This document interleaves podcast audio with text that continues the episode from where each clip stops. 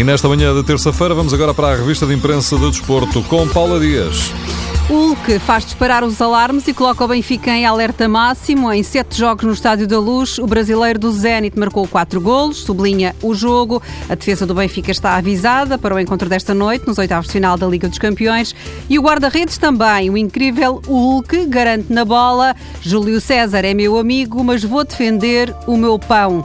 O Benfica tem um trunfo e a esperança chama-se Renato Sanches. É ele contra os Papões, considera o recorde. Renato é o mais jovem jogador alguma vez utilizado pelo Benfica nos oitavos de final da Liga dos Campeões. Sobre a importância deste confronto para os encarnados, o diretor da bola escreve em editorial que depois da queda no campeonato, um bom desempenho, exibições e resultados nesta eliminatória seria mais do que uma prova de vida, uma necessária prova de caráter ganhador.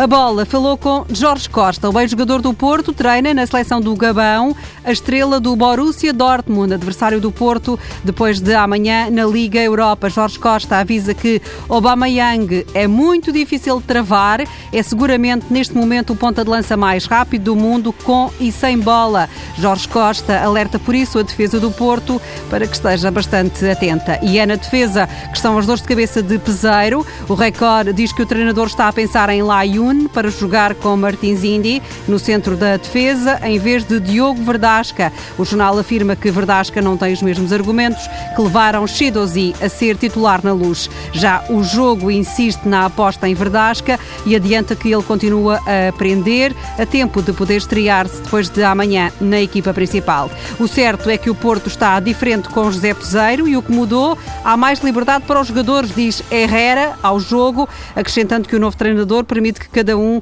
faça o futebol que mais gosta. No Sporting, o William Carvalho vai fazer o jogo número 100 com o Leverkusen. Lembra a bola. O jogo adianta que Ruben Semedo vai renovar na próxima semana até 2021. Sai, não sai, parece que fica.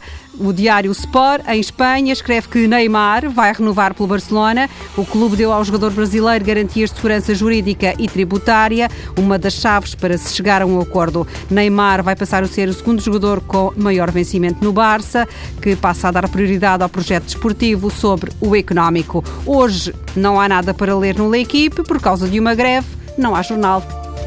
A revista de imprensa do desporto com Paula Dias.